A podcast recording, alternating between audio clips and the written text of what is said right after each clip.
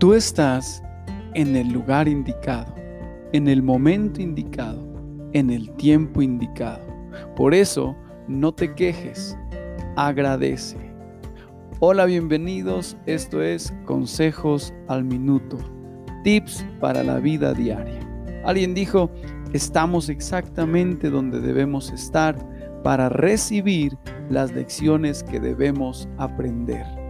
Por eso, la frase con la que iniciamos esta mañana, estamos en el lugar indicado. No te quejes, agradece porque donde tú estás, esa situación, este tiempo, lo que estamos viviendo es un lugar que Dios nos ha puesto para aprender.